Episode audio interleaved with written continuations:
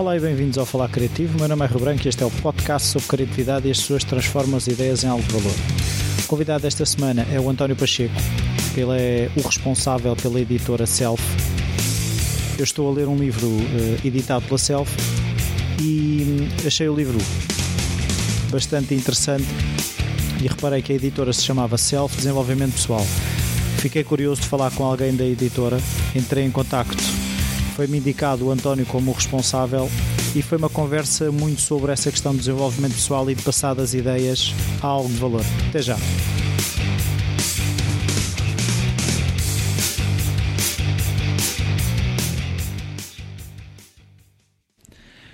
Olá António, bom dia.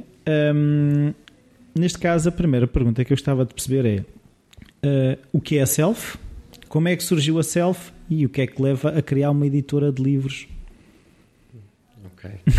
Então, a, a Self, neste momento, é, é, é, somente uma editora de livros, mas a Self é um projeto mais abrangente, onde se pretende fazer workshops e dar formações. Uh, mas o, o, grande tema da, da Self é o desenvolvimento pessoal.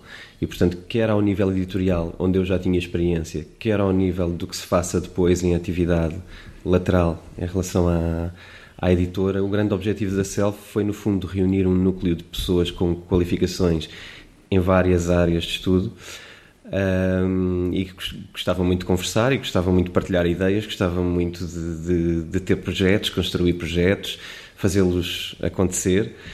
Um, e, e, acabou por se reunir assim um núcleo, um núcleo de, de, de, pessoas influentes na Self que no fundo influenciam a linha editorial da Self.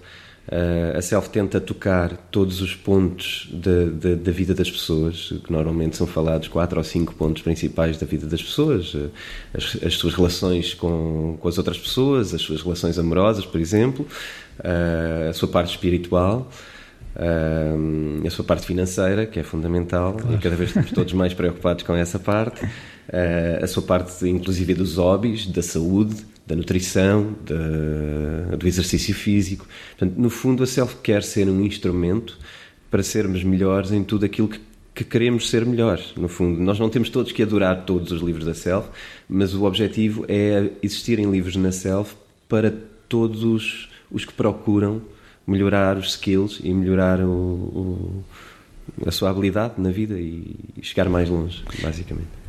E porquê uma editora de livros? Bom, uma editora de livros. Uh, Podia ser um blog, eh, ou seja, há, os caminhos hoje em dia são milhares, se calhar, não sei. Sim, uma editora de livros tem muito a ver também com o meu background. É? Eu, já, eu já formei uma editora há 11 anos atrás, que é a Saída de Emergência, que, que hoje em dia é uma das oito maiores editoras portuguesas, e, e portanto, daí ser o caminho mais conhecido. E, sim, é, é, é, um, é um caminho já bastante. Uh, se calhar traz alguma segurança também, não é? Pois Porque é um caminho que já, que já foi feito. E, e, por outro lado, é uma linha editorial que eu sempre quis fazer, mas que dentro da editora onde fazia não, não faria sentido. Eu sempre acreditei que, que o projeto Self teria que ser muito especial, muito próprio, muito coerente uh, e, e, que não, não seria bom associá-lo a uma editora com muito mais uh, conteúdos completamente diferentes, muitas vezes com públicos uh, conflituantes, com, com leitores que se calhar têm alguma resistência àquela, àquela área.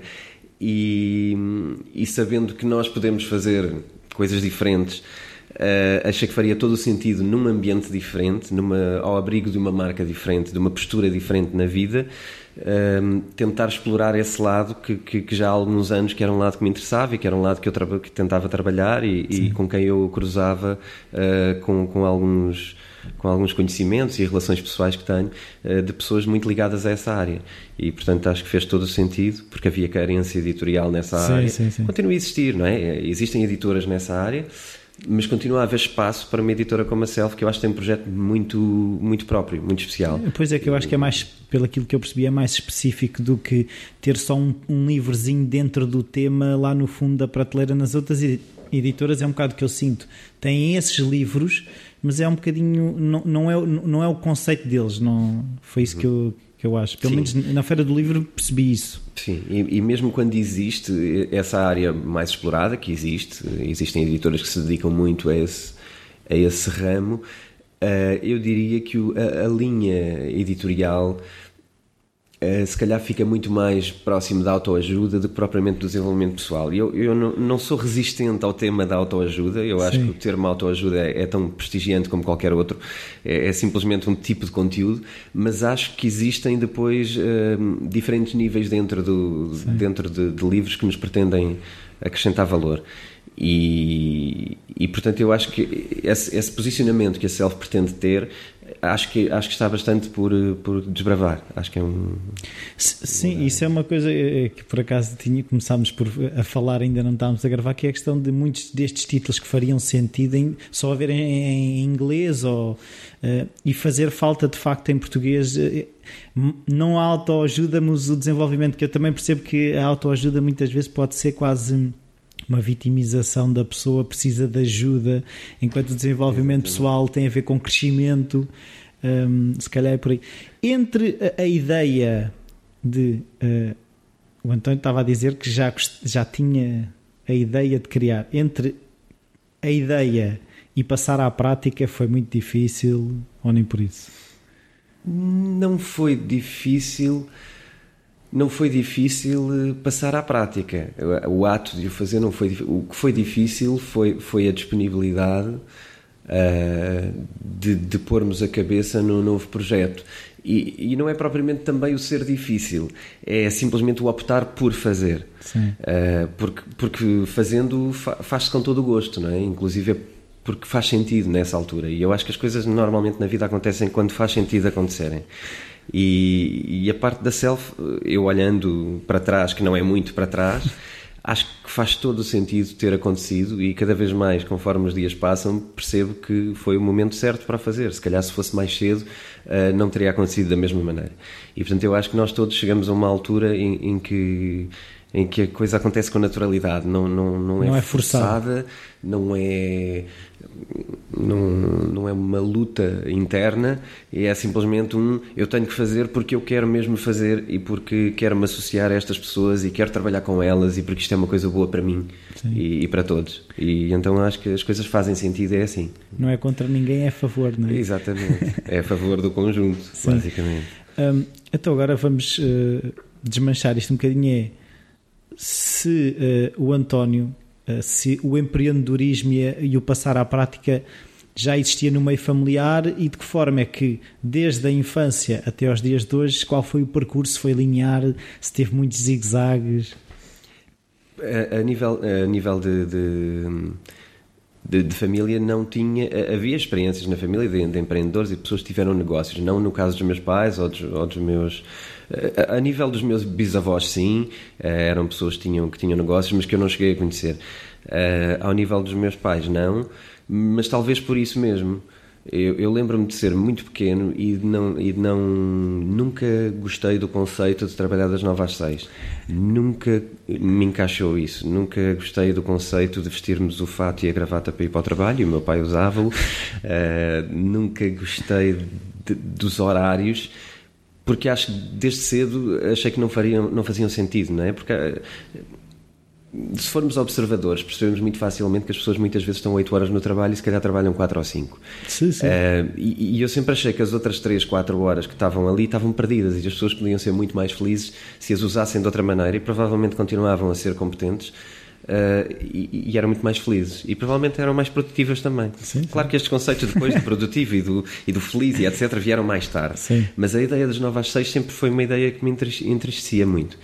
Uh, eu, e eu desde cedo sempre quis fazer negócios, é verdade. Eu lembro-me na, na, altura que eu estava no décimo primeiro, acho eu, décimo primeiro ano, lembro-me de ir com um amigo meu, ainda eu, eu deveria ter, não sei, 16 anos, estou a tentar assim por alto contextualizar. Uh, mas lembro de ir com um amigo meu à, à, procura das regras para a criação de empresas e financiamentos europeus. Levámos a legislação para casa, cada um tirou cópias, fomos estudar aquilo porque queríamos abrir o nosso negócio. Boa. Ainda hoje brinco com esse amigo e encontramos muitas vezes. E ainda hoje falamos dessa, dessa brincadeira. Uh, porque acho que que se calhar não, não, também não, não era tanto padrão. Miúdos com 16 anos irem pedir Sim. a documentação para saberem como é que fazem uma empresa. Uh, provavelmente nem, nem poderíamos fazê-la, mas a, a, verdade é que essa vontade existia e estávamos dedicados a querer fazê-lo. E, e, eu acho que mais tarde ou mais cedo isso acabou por surgir na vida, por acaso na vida de ambos, porque ele também é, é profissional independente. Ele já teve também empregos, como eu também já, já tive, na área mais das nove às seis, uh, mas, mas acabámos por seguir também caminhos uh, autónomos, onde, onde, somos donos do nosso tempo, somos donos do nosso, do nosso negócio e, e portanto acho que o caminho estava sempre lá, eu sempre quis, eu acabei por estudar uh, organização e gestão de empresas já com esse intuito, porque sempre, não com o intuito de ser um gestor de uma grande empresa, Sim, um CEO, um CEO não, não, não me apaixonava a ideia, uh, mas porque queria ter o meu próprio negócio e, e achava que era, era, uma ferramenta importante para, para o fazer. Mas uh, sempre deve ter havido, da parte, por exemplo, dos pais, a questão das novas seis, a segurança do emprego e, e, depois clientes, mas depois o mercado e essas coisas todas que eu também tive sempre esses fantasmas em casa do ter um emprego, temos o ordenado ao fim do mês, aquilo é o sonho de qualquer pai tem para um filho. Um, foi fácil gerir isso e ir, no fundo, o caminho estava mais ou menos escolhido, não é? De que forma é que. Eu, eu comecei muito cedo a fazer o meu próprio caminho, independentemente dos conselhos de, de, dos meus pais. Eu inicialmente estava inclinado para a música e eu estudei música muitos anos e eu sempre lutei por essa minha independência e por ser dono do meu, do meu destino e do, dos meus estudos e do meu destino. Uh, a música foi a primeira grande divisão entre os conselhos dos pais de uma vida segura e, e aquilo Sim. que realmente me apaixonava.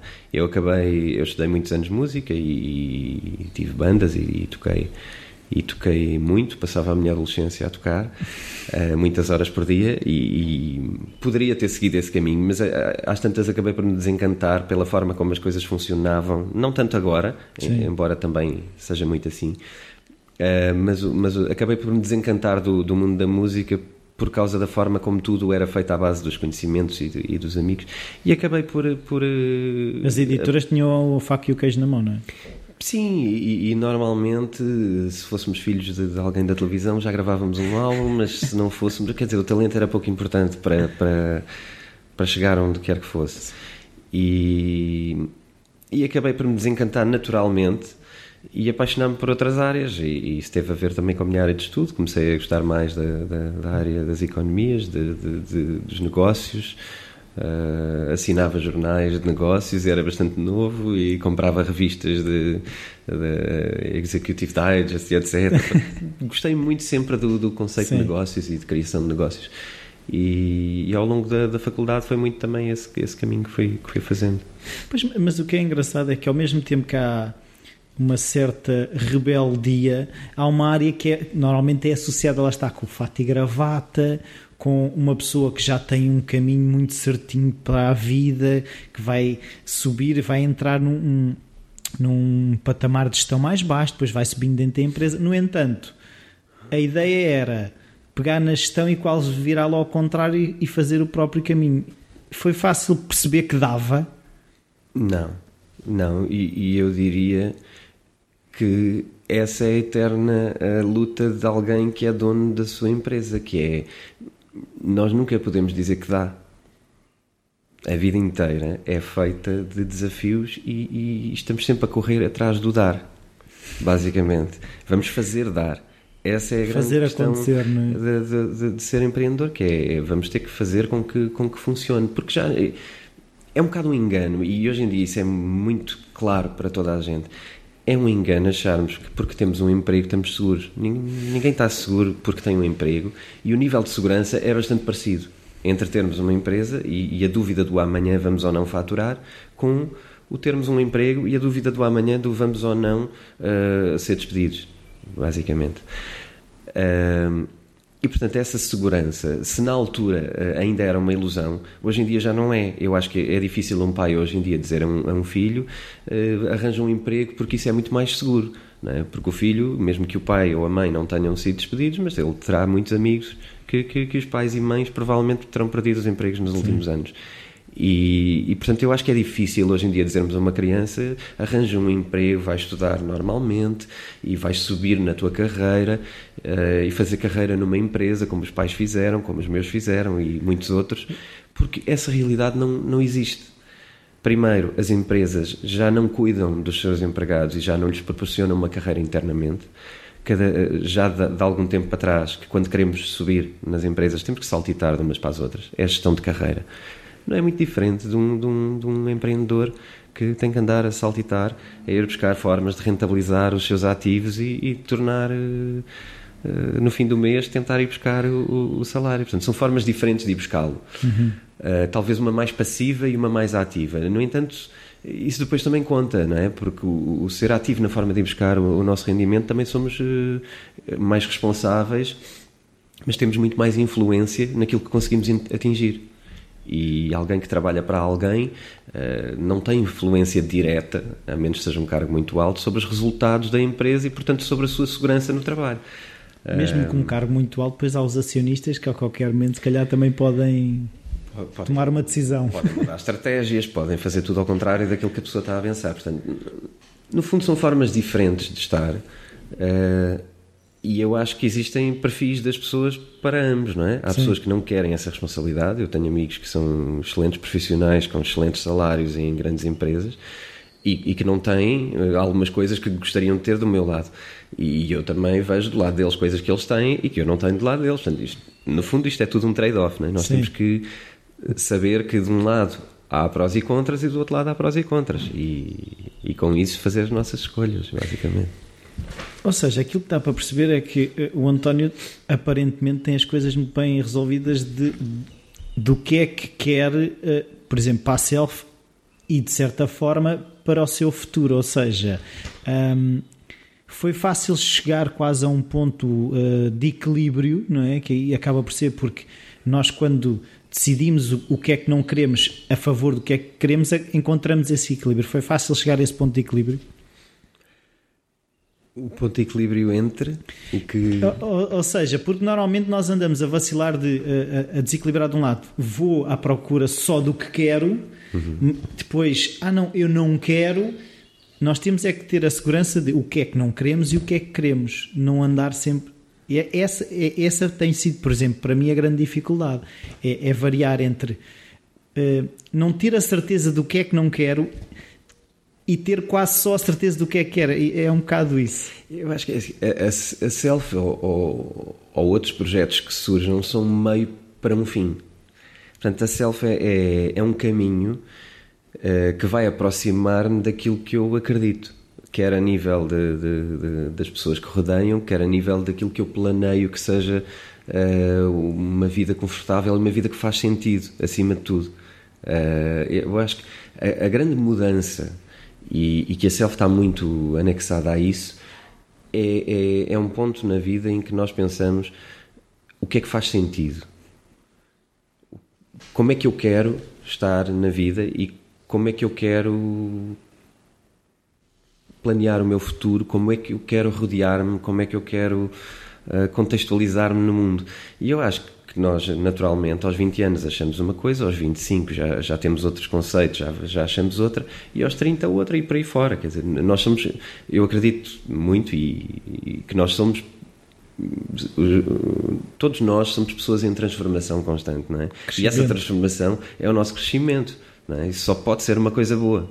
Sim. Portanto, eu acho que as nossas escolhas na vida depois vão conforme o nosso desenvolvimento e se calhar a dada altura na vida eh, havia um caminho que faria sentido e que nesta altura não faz. E portanto a, a self é esse caminho. É, é, faz muito parte de um caminho eh, que está reconhecido que está muito claro uh, e que me vai levar para um destino que também está muito claro que é, que é o destino que eu pretendo. Portanto uh, eu acho que é, é uma escolha consciente. Uh, e, e obviamente que nós vamos descobrindo todos os dias mais coisas que não queremos e mais coisas que queremos. Uh, mas são pequenos ajustes, não é? Porque eu acho que os grandes rumos é importante nós sabermos quais são. E eu acho que o principal de todos é, é querermos ter as rédeas da nossa vida. Esse é, é, o principal. E se amanhã decidirmos mudar a rédea mais para a direita ou mais para a esquerda, ela é nossa. Essa é, a grande, essa é a grande questão. Nós somos livres de fazer as escolhas, somos responsáveis pelas escolhas. Uh, eu acho que o importante é as pessoas estarem eh, alinhadas com aquilo que estão a fazer. E se for assim, se as pessoas acreditam no que estão a fazer, a, sua probabilidade de serem felizes é muito maior. Sim, mas a, a, aquilo que acontece, e se calhar uh, Uh, aquilo que vemos hoje em dia é a insatisfação com, com a vida que as pessoas têm, uh, tem a ver com estou insatisfeito, mas não faço nada para o mudar. Como, eu, como eu dizia há bocado, o António é um dos exemplos que faz. Ou seja, nem que seja a editora, ou seja, outras situações. Uhum. Um, consegue ver na experiência que tem através de, de, no fundo das escolhas editoriais é de que forma é que as pessoas que estão insatisfeitas podem de alguma forma uh, escolher um caminho de crescimento eu acho que é, é assim uh, as pessoas podem fazer muito mais escolhas do que aquilo que acham no geral toda a gente vive muito balizada e eu digo todos e se calhar eu próprio a um certo nível Uh, todos nós vivemos muito balizados a achar que a nossa vida está condicionada por aquilo que, que nos é, deixam fazer. Que nos deixam fazer. E, e, não é verdade. Nós é que nos condicionamos àquilo que achamos que podemos ou não fazer, dadas certas uh, balizas. Mas essas balizas são criadas por nós. E a grande dificuldade que as pessoas normalmente têm é, é, é, é acharem que não têm a liberdade de escolha. Todas as escolhas têm custos Ok? Nós vamos pagar a fatura da nossa escolha. Mas, mas temos essa escolha. Não vale a pena dizermos, ah, eu não posso fazer isto porque. Tenho filhos. Uh, porque tenho filhos ou tenho porque. casa para pagar. tenho coisas. contas para pagar, etc. As pessoas, quando, quando compraram uma casa, assumiram essa responsabilidade de a pagar. Portanto, se calhar essa não foi uma boa escolha. É? Nós temos um, um, uma hipoteca de uma casa, é? um empréstimo ao banco há 40 anos e agora tenho de pagar. Então a má escolha não, não, não é o não poder despedir-se e fazer o seu negócio. Foi ter comprado a uma escolha casa. foi ter comprado uma casa quando se calhar tinha vontade de fazer era um negócio. Então se calhar mais valia ter alugado uma casa, uh, se calhar mais valia não ter comprado um carro de cilindrada maior e ter feito as escolhas corretas. O, o difícil aqui é mostrar às pessoas que nós estamos com uma mentalidade muito fechada, mas uh, as possibilidades existem. Nós estamos com a mentalidade fechada porque vamos todos pelo caminho óbvio, pelo caminho que, que vemos os outros fazerem, pelo caminho que nos parece a normalidade. Mas a normalidade. Que nos parece seguro, não é? Aquela questão da segurança. Sim, quer dizer, acabamos todos a, a trilhar caminhos muito parecidos. E, e, depois cada um de nós continua a ter sonhos muito diferentes. E eu acho que faz pouco sentido nós passarmos uma vida que, que são X anos, não é? Nós estamos aqui pouco tempo e andarmos aqui a cumprir um calendário que não é o nosso. Sim. Portanto, eu, eu acho que há, obviamente que temos medos, todos temos medos, todos uh, temos dúvidas sobre o amanhã, mas eu acho que uh, o fundamental, e às vezes uh, para-se muito pouco para pensar, as pessoas param muito pouco para pensar qual é a vida que têm tido e qual tem é a vida que, que vão o, ter. Tem que ver o AXN. eu acho que pensa-se muito, faz-se planeamentos para muita coisa e não se faz planeamentos para aquilo que nós queremos, para os nossos sonhos, para a nossa vida. E estamos sempre a adiar. Ai, o meu sonho é ter o meu negócio. É aquela coisa Bem, de quando me reformar é que eu vou fazer, é que vou tirar o curso de pintura. Acaba a ser assim. É? E depois pensam, mas porquê é que eu não fiz isto mais cedo? Uh, eu até tenho jeito para isto e se calhar uh, depois é que surgem as oportunidades. Quer dizer, nós adiamos os sonhos, faça tudo o resto, quando os sonhos se calhar são a coisa mais importante e é aquela que nunca deveria ter sido adiada. Nós planeamos o, o mês financeiramente, mas não planeamos os sete anos próximos da nossa vida. Sim. Onde é que eu quero estar daqui a sete anos? E a pergunta que eu acho mais fácil de fazer a uma pessoa é: qual é o teu sonho? E a pessoa vai dizer: Ah, eu gostava de fazer isto e aquilo. Ok, o que é que estás a fazer para chegar a esse sonho? E provavelmente grande parte das pessoas não está a fazer muito para chegar lá. Sim. Está à espera do dia. E por isso é que vemos tantas vezes hum, as pessoas que têm sucesso e que têm negócios de sucesso e que tiveram a felicidade de serem despedidas. Sim. Porque isso foi, uh, um catalisador? aquele catalisador do, do momento de agora eu, eu vou ter que fazê-lo. Não tenho escolha. E as pessoas, exatamente, mas vão outra vez sem escolha. Vão porque foram obrigados a ir. E aí têm sucesso, porque se calhar têm o talento, porque se calhar têm o sonho, porque se calhar têm o esforço, têm o gosto em fazê-lo. Mas só o fizeram porque foram despedidas, porque tiveram algum contratempo, porque tiveram algum. Essas histórias são a grande maioria das histórias de sucesso. E se as pessoas olharem para isso e pensarem, eu não preciso ser obrigado a seguir o meu sonho, eu vou fazê-lo sozinho, eu vou-me despedir e vou fazê-lo. Eu não, não quero encorajar ninguém a despedir-se, como é óbvio. Acho que temos de ser todos muito responsáveis. coletivo. E acho, acho que hoje em dia ter um bom emprego é, é uma coisa que deve ser muito valorizada. Agora, mas se isso for uma escolha. Se isso for, mas deve ser consciente. Deve, devemos dizer, não, eu tenho este emprego porque quero e, e dou-lhe valor e sei onde estou e portanto vou estar feliz a fazê-lo e essa pessoa vai estar confortável. Claro. Agora, uh, reclamar, reclamar, reclamar é o, é o inverso de um, de um empreendedor. O empreendedor pode reclamar. Uh, toda a gente pode reclamar. Agora, não, não, não, não pode é, é, dizer que não, que, não, que não vai tentar porque não dá. Sim. Tem que tentar. Sim.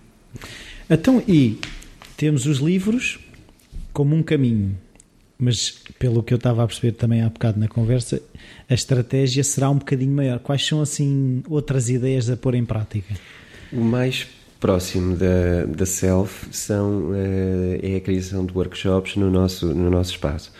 Uh, primariamente abrimos o espaço a coworking, que, que, temos agora, estamos a iniciar, já temos algumas pessoas que, que, que estão a inscrever para, para usar o nosso espaço.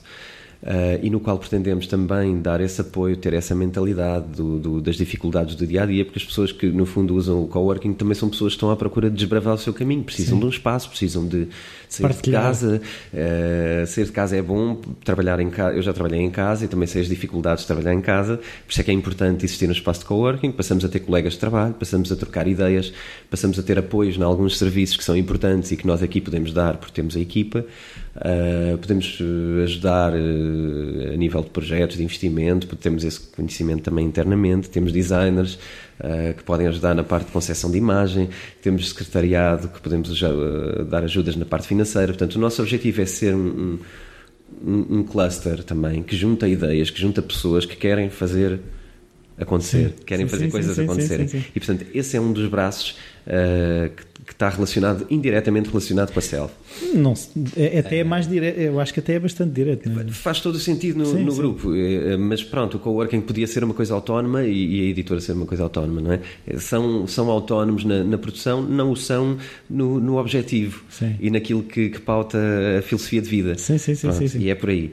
Uh, o nosso objetivo é depois também dar eh, workshops de formação, é dar coaching na área, na área financeira, área de finanças pessoais, uh, aulas de empreendedorismo a, a, jovens, que acho que é uma coisa que é, que é fundamental. Sim.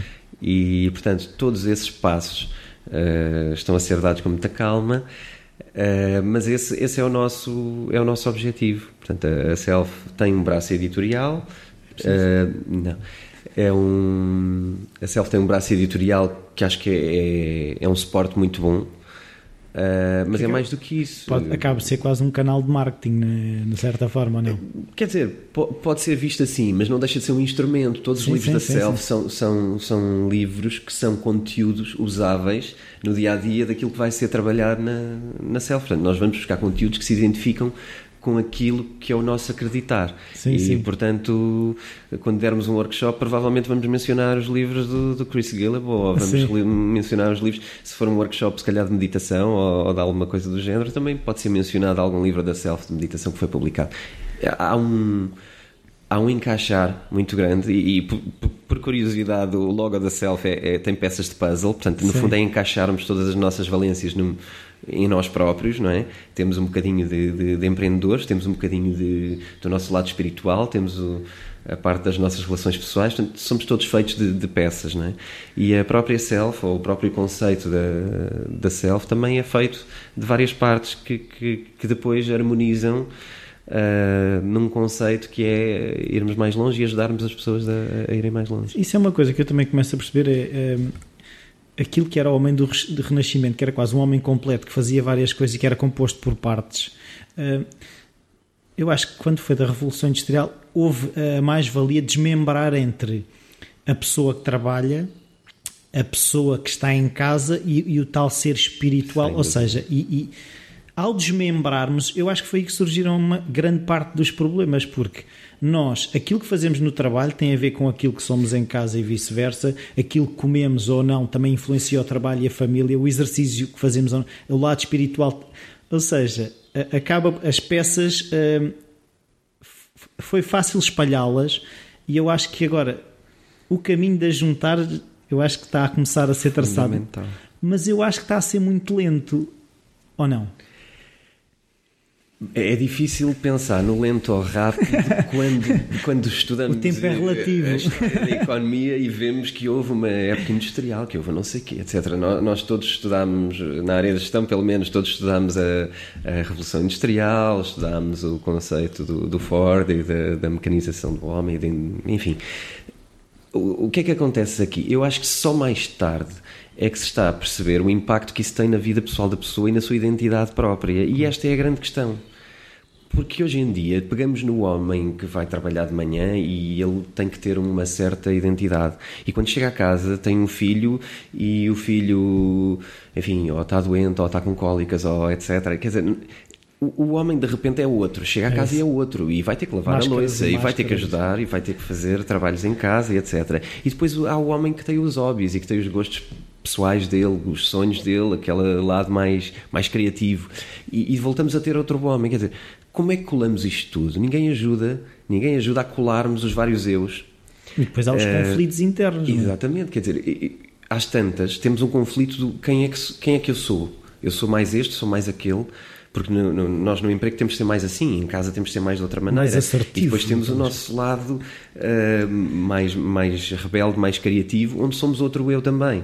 Não é? E, e, chegamos a ter grupos de amigos onde às vezes somos mais, mais assim com um grupo e mais assado com outro grupo. Quer Sim. dizer, onde é que está a ponte que vai unir isto tudo e, e fazer-nos sentir bem com esses eus todos e fazer tudo. Uh, é quase colar, uma harmonia, uma harmonizar. sintonia. Pois sim.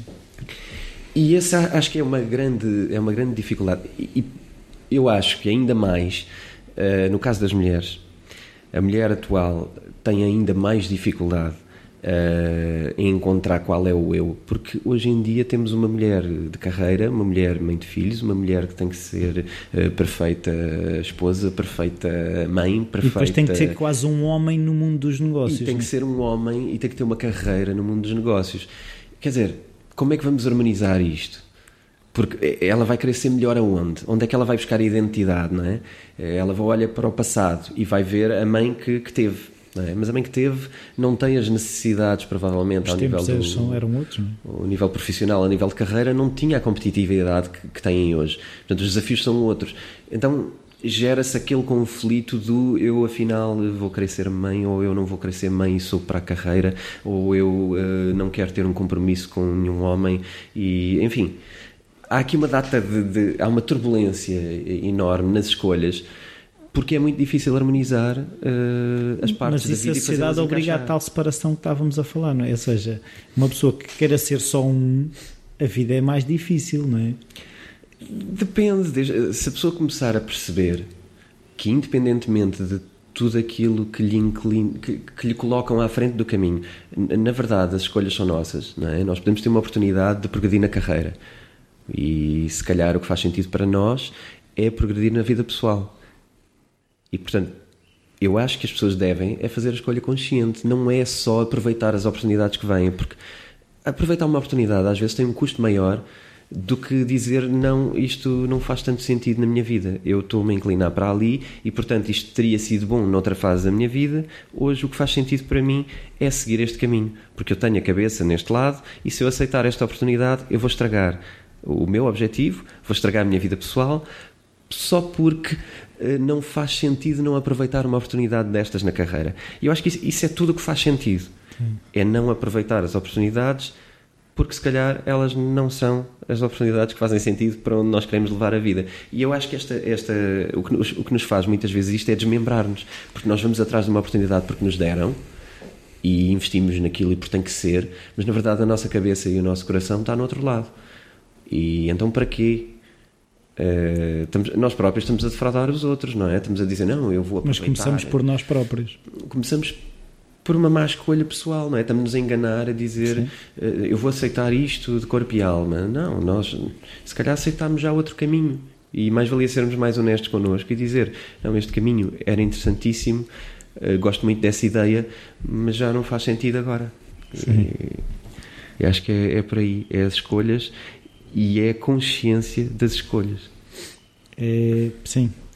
Então, de que forma é que o António cultiva as ideias para, para os negócios que tem? Ou seja, uh, tem necessidade de andar a pesquisar o que é que se anda a fazer, a ler determinados blogs? De que forma é que, é que a máquina das ideias é alimentada?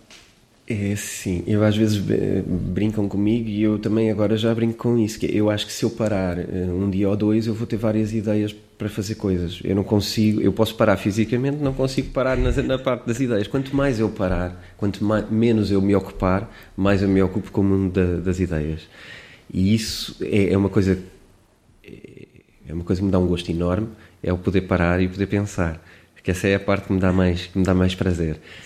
Um, Portanto, o difícil não é surgirem as ideias. E eu até acho que a maioria das pessoas com quem eu vou conversando e cada vez mais, eu vejo que cada vez mais uh, as pessoas têm cada vez mais ideias.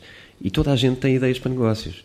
Cada, cada pessoa que eu falo tem ideias para negócios. Uh, eu acho que depois há, é, há uma parte a seguir que é essa parte da pesquisa e de vermos o que é que se está a fazer e etc. Porque há muita gente que tem ideias para negócios e depois vai pesquisar um bocadinho e percebe, não, isto afinal já existe e há muito tempo claro. e é, é, praticamente aquilo que eu inventei.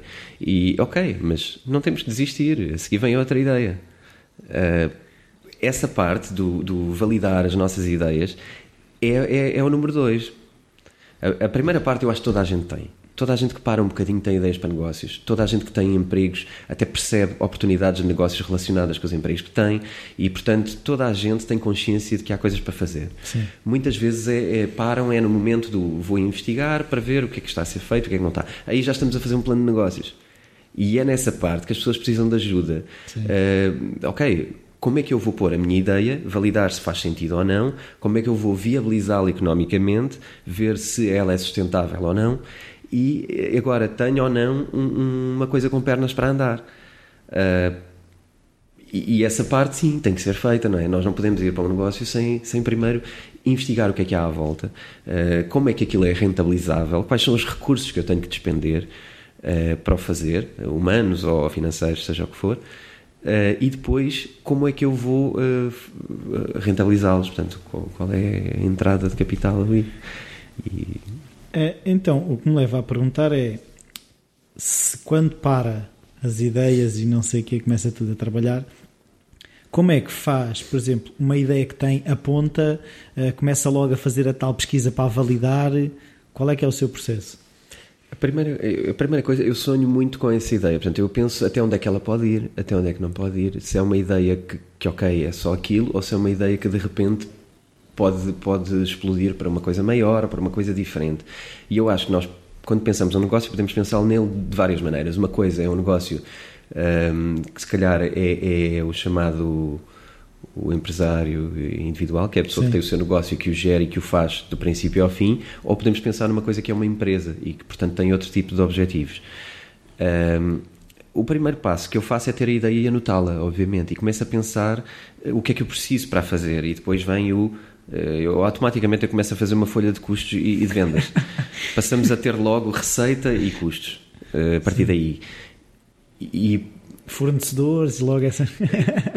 não digo fornecedores, mas pelo menos é, é, ok, temos que perceber que diferentes tipos de fornecedores é que precisamos ter. E no fundo eu acho que se pensarmos num produto, a primeira coisa que temos que pensar é qual é o preço de custo, qual é o preço de venda. Isto vai ser a base de tudo o que crescer à volta. Claro. E se o preço de custo e o preço de venda fizerem sentido, então se calhar criamos aqui alguma coisa. E, e seja um produto ou seja um serviço, mesma coisa, não é? Preço de custo, preço de venda.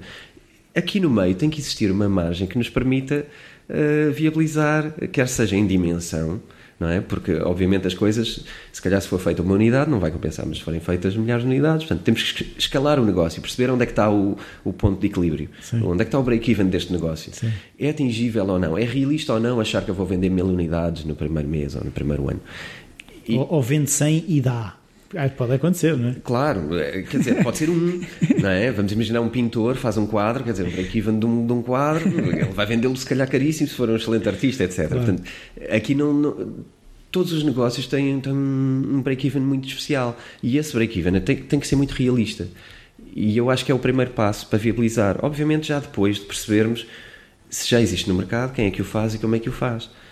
Uh, se já virmos, uh, se já tivermos um panorama desse mercado, Uh, a seguir, temos que ver como é que nós conseguimos fazê-lo, porque às tantas podemos ter inventado uma nova maneira de, de cumprir uma, uma necessidade. Claro. E aí, uh, se calhar, não temos os custos que eles têm, não temos o, a máquina que eles têm, mas simplesmente arranjamos uma solução diferente para satisfazer uma necessidade uh, parecida. Sim. E eu acho que esse é o segundo passo, não é? Primeiro temos o passo de ter a ideia, a seguir a ideia de ver o que é que há e, e, começar logo a fazer anotações. Eu acho que isso é inevitável. Começamos logo a tentar uh, a ver qual é a viabilidade do. do, do e, e, há muitas que vão logo fora? Há ideias, há ideias que vão logo fora, talvez, talvez pela dimensão ou por perceber, se calhar, que quem o faz faz com uma dimensão muito grande e que é um mercado que não é possível. Uh, que não é possível chegar lá. há muitos negócios que, por exemplo, que exigem um nível de distribuição muito elevado e as margens de distribuição são muito complicadas e, portanto, eh, são negócios que, que à partida eh, podem ser excelentes ideias, mas, mas vão exigir um capital de investimento muito alto. E depois isso vai do investidor, quer dizer, nós claro. podemos ir a um banco ou podemos ir a um, a Sim, mas isso um, hoje em dia também um business está... angel e dizer, olha, eu preciso de investidores para este negócio.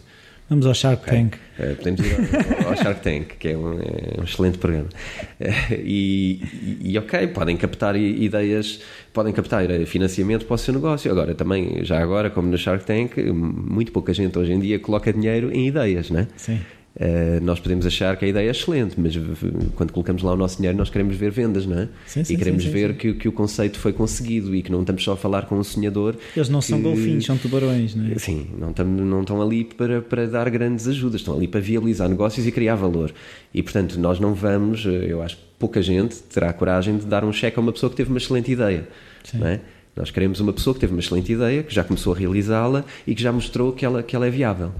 E, Agora, questão de viabilidade, agora também me lembrou de uma coisa. É assim, uh, houve quem já fizesse o enterro, ou pelo menos o planeamento do enterro dos livros. No entanto, aquilo que se percebe é que os livros parece que estão a crescer, porque dizia-se, ah, isto com o digital e os Kindles, essas coisas todas, o livro físico vai morrer. Uh, a conta, a conta na altura das ideias foi fácil de fazer? É assim, eu estava no mercado do livro anteriormente a esta. A esta, pois, a esta sim, sim, sim, sim, Já existiam, mas insignificantes. Não é? Hoje em dia temos uma massificação, em Portugal não, ainda, mas há uma massificação e há, e há claramente um caminho para o livro digital. Eu não acho que o livro físico vá, vá morrer, não, não inteiramente. Agora que o mercado vai ser diferente, vai. É? O livro digital tem uma série de vantagens, quer ao nível do, do, do produtor quer ao nível do leitor. Portanto, o leitor pode carregar com ele eh, milhares de livros. Claro. É? Eu, por causa do, do, meu trabalho também, eu, eu, tenho, tenho Kindle, tenho outros, tenho iPad, tenho alguns outros instrumentos de trabalho que me permitem andar com mil, dois mil livros atrás, se for necessário. E acho que isso é fundamental. E assim como é fundamental para o, para o meu trabalho, é fundamental para o trabalho de muita gente, é? uh, e é fundamental para um leitor, uma pessoa que leia muito não é? Porque se calhar vai de férias e não, e não vai estar à procura de livros nas livrarias, vai simplesmente fazer download do seu livro e vai lê-lo. Isto está massificado ao nível do inglês, ao nível do português não está, mas a, tendência há de ir para lá. Nosso nosso povo até é bastante dado a tecnologias, sim, portanto, sim. Eh, não, não tanto nos livros, há muita resistência do leitor compulsivo a adorar ter o livro em papel, mas essas mesmas pessoas são pessoas que eu hoje sei que têm Kindles e, portanto, Sim. adoram o livro em papel, temos todos muita paixão por isso, mas somos todos também muito práticos quando temos que ser. Sim. E, portanto, vamos todos acabar ter, eh, por ter Kindles ou Ter as duas coisas, não é isso? Vamos, vamos ter as duas coisas. O que é o pior mundo possível para um editor? É os dois mundos porque continua a ter que fabricar livros em papel e, continua a, e, e, vai ter que fabricar e-books também. E por cada leitor que passa para o e-book, o livro em papel ficou mais caro. Um, porque se nós tivermos isto agora é fazer coisa, contas, pronto, não é? Isto, isto, é só fazer uma conta simples, não é? Que, é? que é o custo marginal, não é? Que é eh, nós com uma tiragem muito grande vamos conseguir eh, que cada livro fique mais barato. Se vamos cortar as tiragens porque metade dos leitores passaram para o livro de e-book, uh, as nossas tiragens são mais curtas e portanto muito mais caras. Sim. É. E continuamos a ter que fazer tiragens grandes porque as livrarias existem pelo país todo e todas têm que ter exemplares. O que vai acontecer é que vamos fazer a mesma quantidade de exemplares de livros e vamos vender cada vez menos. Sim. Portanto, o livro físico vai ser um negócio péssimo, mas que tem que existir, porque senão nós não temos uh, livro físico. E ainda as vendas digitais não são suficientes para suportar o projeto do livro por si só. Okay. Ou seja, vamos ter um bocadinho de vendas aqui que são muito interessantes, que são do e-book. E depois temos algumas vendas cada vez menores no livro físico e, e, e, que nós preferíamos que não existissem, porque assim não teríamos que os fabricar, porque o custo é altíssimo. Sim, o outro são uh, bits e bytes. Né? Sim. E, não, um dos maiores problemas do, do mercado editorial é o stock é o sim, armazém. Sim. E, portanto, o, e-book não tem armazém. Portanto, temos aqui tem. muito claro não é? é? que, que nós não temos uma tiragem para um e-book. Não é? Nós sim. vendemos o e-book quantas vezes for necessário. Mas aí também há o fantasma da pirataria não é? digital e ainda temos essa, esse desafio. Porque também. eu acho que hoje em dia já ninguém faz fotocópias dos livros, ou pouca gente faz Existe muito a nível técnico, a nível de faculdades, a nível de livros. Sim, estamos a falar de livros de 80 a 100 euros, se calhar, não sei. Sim, estamos a falar de livros normalmente mais caros, mas também por aí eles acabam a ser mais caros porque não vendem o suficiente. E não vendem o suficiente porque são fotocopiados mais do que o, do que o razoável. Mas isso é uma pescadinha de rabo na boca. É, é? é um ciclo, porque as pessoas ao fotocopiarem estão a tornar os livros mais caros. Não é? Uh, agora, o e-book é a mesma coisa, não é? O e-book ao, ao duplicarem-no também estão a tornar mais caro. Claro. Uh, existe, obviamente que existem, existem enormes ferramentas de, de, de DRM para impedir duplicação e etc. Uh, enfim, no entanto, continua a ser mais interessante o, o cenário do e-book do que o cenário do livro físico para um, para um editor. E ainda há outro cenário que eu me lembrei, que é o cenário dos livros de autor, as publicações de autor, que hoje em dia também, eu se quiser, facilmente uh, arranjo um, um paginador ou um ilustrador juntamente, depois contacto uma gráfica e publico, ou seja, isso já é concorrente ou ainda não? Não, não, não é e, e, dificilmente será, e muito menos no livro físico. Uh, no livro digital, ok, temos que assumir que há uma onda enorme de self-publishing, principalmente nos Estados Unidos, claro. e, e, que consegue romper através de, principalmente sites a como a plataforma Amazon, que já tem a estrutura já toda para as pessoas publicarem com eles. Sim, não? e portanto já há aí uma, uma possibilidade de, de, de, romper o mercado editorial uh, passando diretamente ao self-publishing. No entanto, no livro físico isso, é, isso é, é muito difícil porque obriga a uma distribuição e portanto não temos livrarias interessadas em comprar Sim, livros mas... de autor não vai não vai acontecer uh, ao nível de livro digital, também se pensarmos da mesma forma, eles podem existir na livraria porque ela não tem um espaço físico e porque ele é infinito, claro. ou praticamente infinito, não é?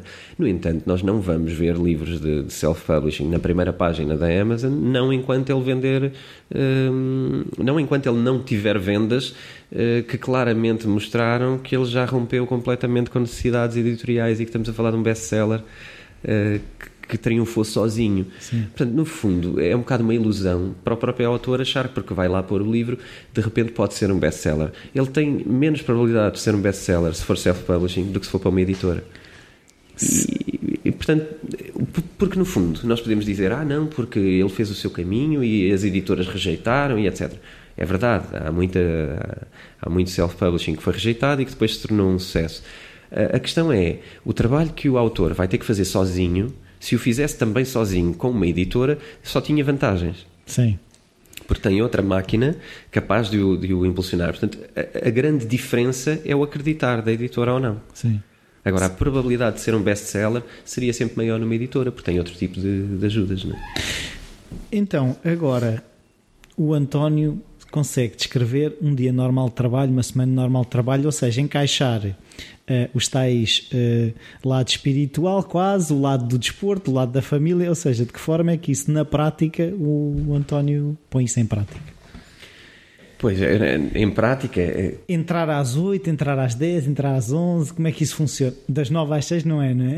Não, das 9 às 6 não é. É, é assim, os dias são, são, são todos diferentes, não é? é? Há dias que eu me dedico mais a um negócio, há dias que me dedico mais a outro negócio, há dias que eu saio do escritório todo o dia, aliás, não, não venho ao escritório porque vou ler e porque preciso de estar num espaço calmo e onde não, não, não me colocam dúvidas, ou porque há sempre no dia a dia, não é? Ou, como é que está a situação tal, como é que vamos fazer isto ou aquilo, e isso que, nessa parte do ler, portanto, temos um dia de repente, ou temos uma tarde em que está tudo controlado, ok, então vou, vou pesquisar livros, vou ler, vou, vou, ver estes manuscritos que me interessaram e vou, e vou tomar decisões. Mas depois isto divide-se em, em, vários negócios, porque tal como eu, como eu tinha dito inicialmente, eu tenho outros negócios, inclusive, para, para além da área editorial. Até já agora, depois gostávamos de saber. Ok, exemplo, pode acontecer, por exemplo, eu tenho uma, uma brincadeira que, que surgiu em brincadeira e tornou-se um, um, negócio que, ainda que seja um hobby, uh, não deixa de ser um negócio, porque é, é partiu da, da, base de eu ter um barco e, e de gostar de embarcações de recreio e, e, e de usualmente fazer passeios aqui junto a Lisboa com, com grupos de amigos e percebi que, que havia também essa, essa necessidade e que isto não estava explorado como, como eu vejo ser explorado noutros países, porque uma das coisas que eu também gosto muito é de viajar e, e nós às tantas olhamos as coisas de outra maneira. E não havia hum, não havia um serviço hum, ao nível daquilo que eu gostaria de ter e que gosto de ter como, como, como turista, como cliente. Aspas, como cliente, e não se encontrava isso no, no, mercado. Então surgiu essa brincadeira com um amigo meu que também, é, que também tem uma empresa e que também tem essa liberdade horária, e pensámos, vamos, vamos brincar com isto, vamos pegar no barco, ele está ali, nós às vezes temos mais, mais tempo Uh, vamos pegar e vamos fazer uh, passeios turísticos por Lisboa. Vamos dar a nossa versão de Lisboa. Nós gostamos muito de Portugal, gostamos muito de conhecer pessoas, gostamos muito de, de conversar e, e, gostamos muito dos produtos portugueses, de promover Portugal e, e somos muito orgulhosos do, do, do nosso país. Uh, e então a nossa brincadeira foi: ok, vamos criar um, um, site, vamos fazer isso, vamos ver o que é que acontece. E de repente começámos a ter muitos pedidos de passeios turísticos, fazemos frequentemente, obviamente de inverno a coisa acalma mais e ainda bem, claro. uh, mas é um, é, um, é um negócio que surgiu por brincadeira e, e, que também é uma tendência, porque eu sempre tive também o gosto por, pela área do turismo. Uh, enquanto estudava, também desenvolvi muito esse, esse lado. Esse, esse, lado do turismo. Sempre foi uma, uma paixão também. E acho que isso também, mais uma vez, vem encaixar num projeto de médio e longo prazo, onde pretendemos também fazer algum investimento na área do turismo e o barco é só mais uma peça. Uh, de, de, é molhar o pé no fundo nisso, não é? No fundo, foi, foi dar o primeiro passo com uma coisa que já, que já tínhamos. E esta é uma, uma das coisas que eu acho cada vez mais importantes, que é as pessoas às vezes pensam que começar um negócio é pegar numa coisa do lado lá do mundo e de repente começar. E às vezes não é. Às vezes e nós que é temos é preciso um hobby. mundos e fundos, não é? E que é preciso começar do zero. E às vezes não é, não é. Nós às vezes temos tudo para o fazer. Às vezes temos um hobby que se apostarmos um bocadinho nele e dissermos, olha, vou ganhar dinheiro com o meu hobby. Ele é rentável muitas vezes. As pessoas simplesmente não, não foram dar esses passos. Uh, esta, esta brincadeira de repente tornou o barco autossuficiente e portanto passou a ser um custo que eu tinha e que deixei de ter uh, passou a ser pago por essas horas passadas com turistas a que dão algum prazer. uh, obviamente sabemos que estamos todos a trabalhar e, e, que, e, que, temos de prestar um serviço, mas na verdade é uma coisa que fazemos de bom grado, é uma coisa que é um hobby nosso e passamos simplesmente a fazê-lo com novos amigos do outro lado do, do, de outros lados do mundo, não é? Americanos, Sim. canadianos, sul-americanos, ingleses, alemães, escoceses, quer dizer, conhecemos uma data de pessoas diferentes, interessantes. Uh, estamos a rentabilizar o nosso hobby. Sim, sim, sim. E portanto acho que isso às vezes é, é aquele passo que as pessoas precisam dar de, de olharem para o seu dia a dia e verem como é que podem rentabilizar alguma coisa que já têm, claro. é, mesmo que tenham o seu emprego. Então, como é que é feita a gestão? Ou seja, há um, há um calendário onde estes, agora vou ter um passeio, depois tenho a self, depois tenho não sei o quê. Isso é feito, é estruturado? Não, eu acho que é assim. Os grandes passos têm que ser dados uh, por forma a conseguirmos dar conta do catálogo, não é? Uh, ok, tem, eu não posso abrir tantos negócios que de repente não consigo geri-los. É? Temos que ir dando os passos de, de cada vez. Uh, agora, obviamente que há uma grande capacidade de, de hum, libertar-nos de, daquele, daquele controle obsessivo sobre a nossa agenda. Eu, de repente, posso ter um pedido para um boat tour daqui a dois dias e, de repente, lá me chega Lisbon Boat Tour, um pedido para seis pessoas, etc. E eu vou tentar ver na minha agenda se posso ou não fazê-lo. Obviamente, se tenho reuniões, não vou poder fazê-lo. Claro. Mas, de repente, a minha agenda muda e, ok, ia fazer isto agora, faço isto depois. Estamos aqui a, a, a gerir, no fundo, agenda. Sim. Agora, não pode haver, eh, quando, quando, quando a opção é esta, fazer vários negócios, não pode haver um controle obsessivo sobre a agenda. Temos que ser versáteis. não dá, não é? e, e, saber dizer que não, quando não dá, mas também temos que dizer, ok, eu vou fazer de outra maneira. Tinha planeado assim, vou mudar de planos. E mudar de planos tem que ser uma coisa com a qual estamos confortáveis. Uhum. É, ok, eu estou bem com isto, eu vou mudar este plano e em vez de fazer assim, faço de outra maneira sendo viável, eu acho que é bom ter essa, essa liberdade sim, sim, sim. Uh, de, de, poder brincar com, com a agenda e, e, estarmos confortáveis com isso, estarmos bem. Então, agora, para, no fundo, para terminar, um conselho para as pessoas que lá está, que não conseguem passar da fase 1 das ideias para a fase 2. Ou, da, ou não passam da fase 2 ou nem da 1 para a 2. É assim, primeiro passo, discutir a ideia com o máximo de pessoas possível, pessoas de confiança, que não nos vão roubar a ideia. acho que tem que haver sempre um, um, um, cuidado especial de não estarmos a dar a nossa ideia a toda a gente. Mas acho que é importante discutir a ideia com os nossos amigos mais próximos e com as pessoas que, que nós achamos que, eh, que são pessoas que têm visão uh, para as coisas. Tentar chegar a alguma pessoa que, que, que, seja, se calhar, empreendedor ou que seja uma pessoa da área de negócios e também falar com essa pessoa. E, e tentar perceber, tentar que nos digam o, o, mais mal possível da nossa ideia, tentar que nos destruam a ideia o máximo possível. E quando virmos que não conseguem, quando virmos que, que é, é uma boa ideia e realmente não estão a ver os contras, ou que os contras que há nós já os tínhamos visto. Sim. Quando chegarmos a esse momento, eu acho que e esse momento tem que ser acompanhado de nós próprios sermos um bocadinho cruéis para nós e pensarmos, olharmos o que é que há no mercado e pensarmos como é que eu vou deitar esta minha ideia abaixo e, e tentar uh, reunir contras. Porque os prós são os sonhos e isso nós não vamos desistir. Vamos, vamos assumir que, como é um sonho, não vamos desistir. Sim. Então vamos reunir aqui alguns contras para não irmos ao negócio enganados. Claro. Ok? Então vamos encontrar motivos para não o fazer. E depois de o discutir com algumas pessoas, depois de termos uma, uma consciência boa so, sobre a ideia, eu acho que tem que haver aí um período também de, de amadurecimento. Mas enquanto amadurecemos, podemos ir tentando saber mais coisas. Como é que o podemos fazer? Podemos ir pedir a é? legislação. Por exemplo, podemos, ir ver, eh, podemos ir ver a legislação da área, podemos ir ver quanto é que nos custaria fazer as coisas. Eh, se o, se o negócio envolve madeiras, se calhar temos que ir falar com um carpinteiro em algum momento e não, e não ficarmos no nosso cantinho uh, a tentar validar a ideia sozinhos. Analysis paralysis, não é? Temos que ir à volta, não é? Temos que ir à, à volta e validar a ideia com quem com quem tem poder nos dar mais informação. Até com futuros parceiros, não é? Que o carpinteiro, nesse caso, será um parceiro. Poderia ser, não é? Nós, obviamente, depois o negócio arranca e se calhar passamos a ter fornecedores mais uh, adequados, mais Sim, em conta, claro. melhores negócios, etc. Mas eu acho que inicialmente nós temos que começar uh, por algum lado. E, e o começar é, é, validar a ideia com, com, quem, com, quem, com quem vai fazer parte do, do projeto. E, portanto, esse é o passo é o passo 2 e 3, não é? Que é uh, construir uh, um campo de, de, dificuldades e de obstáculos, estar consciente deles uh, e, e, depois estar a investigar como é que o vamos fazer. E esse, esse é que é a parte onde não podemos parar. E não podemos parar à primeira dificuldade. Porque imaginando que estamos a falar do tal carpinteiro, se calhar enganámos no primeiro. Se calhar aquele não pode ser o carpinteiro para o nosso negócio e vai nos dizer que é impossível. Se calhar temos que ir a outro e dizer não, mas eu acho que é possível, ok, então vou validar isto não pessoa. Quer dizer que deitemos a ideia fora, é isso que eu também estou a perceber. Pode ser que ela venha a ser deitada fora, mas às vezes também acontece muitas vezes, é a primeiro, ao primeiro obstáculo, se calhar a ideia não era assim tão boa. Ou não? Pois, isso depois tem muito a ver com, a, com, a, com, o drive da pessoa, não é? Nós temos que. Eu não acho que tenhamos de ser teimosos na, na, na, naquela, como se costuma dizer, ah, os empreendedores são teimosos. Acho que depois há um limite para isso, que é quando. O bom uh, senso. Que é, exatamente, que é o bom senso. Que é quando, ok, eu fui a muitos diferentes e claramente isto não me parece viável e todos me disseram que era impossível. Então temos que começar a perceber e, e saber perceber isso. Sim, sim. Essa sensibilidade é importante.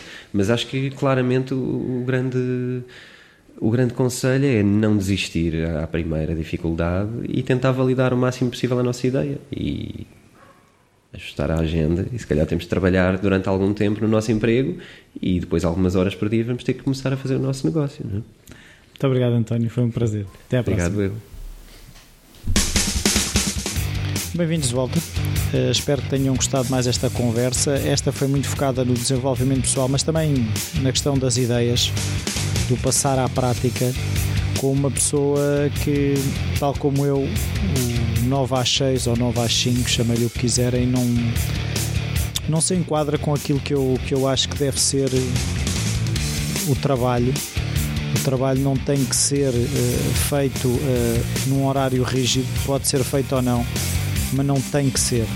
Eh, isso cabe a cada um decidir, e, e, tal como o António refere, a questão das escolhas. E eu acho que foi o que eu retive, sobretudo da conversa, em que nós somos livres de fazer as nossas escolhas, mas somos responsáveis pelas nossas escolhas. Acho que esse, esse é, é, é o nosso direito e o nosso dever. O direito é sermos livres de escolher, o dever é de sermos responsáveis, responsáveis por aquilo que escolhemos. Eu sou responsável por aqui pelo Falar Criativo, mas se vocês me puderem ajudar com a divulgação, é sempre bom. Partilhem no Facebook, através dos vossos contactos. Se fizerem like, vai aparecendo no feed das pessoas. Se forem ao iTunes, fazer as avaliações e as críticas ajuda bastante. E o e-mail rui.falarcreativo.com está sempre disponível. Passem pelo site onde estão os posts relacionados com o episódio, onde estão links para os websites dos convidados e esse tipo de coisas. Até para a semana.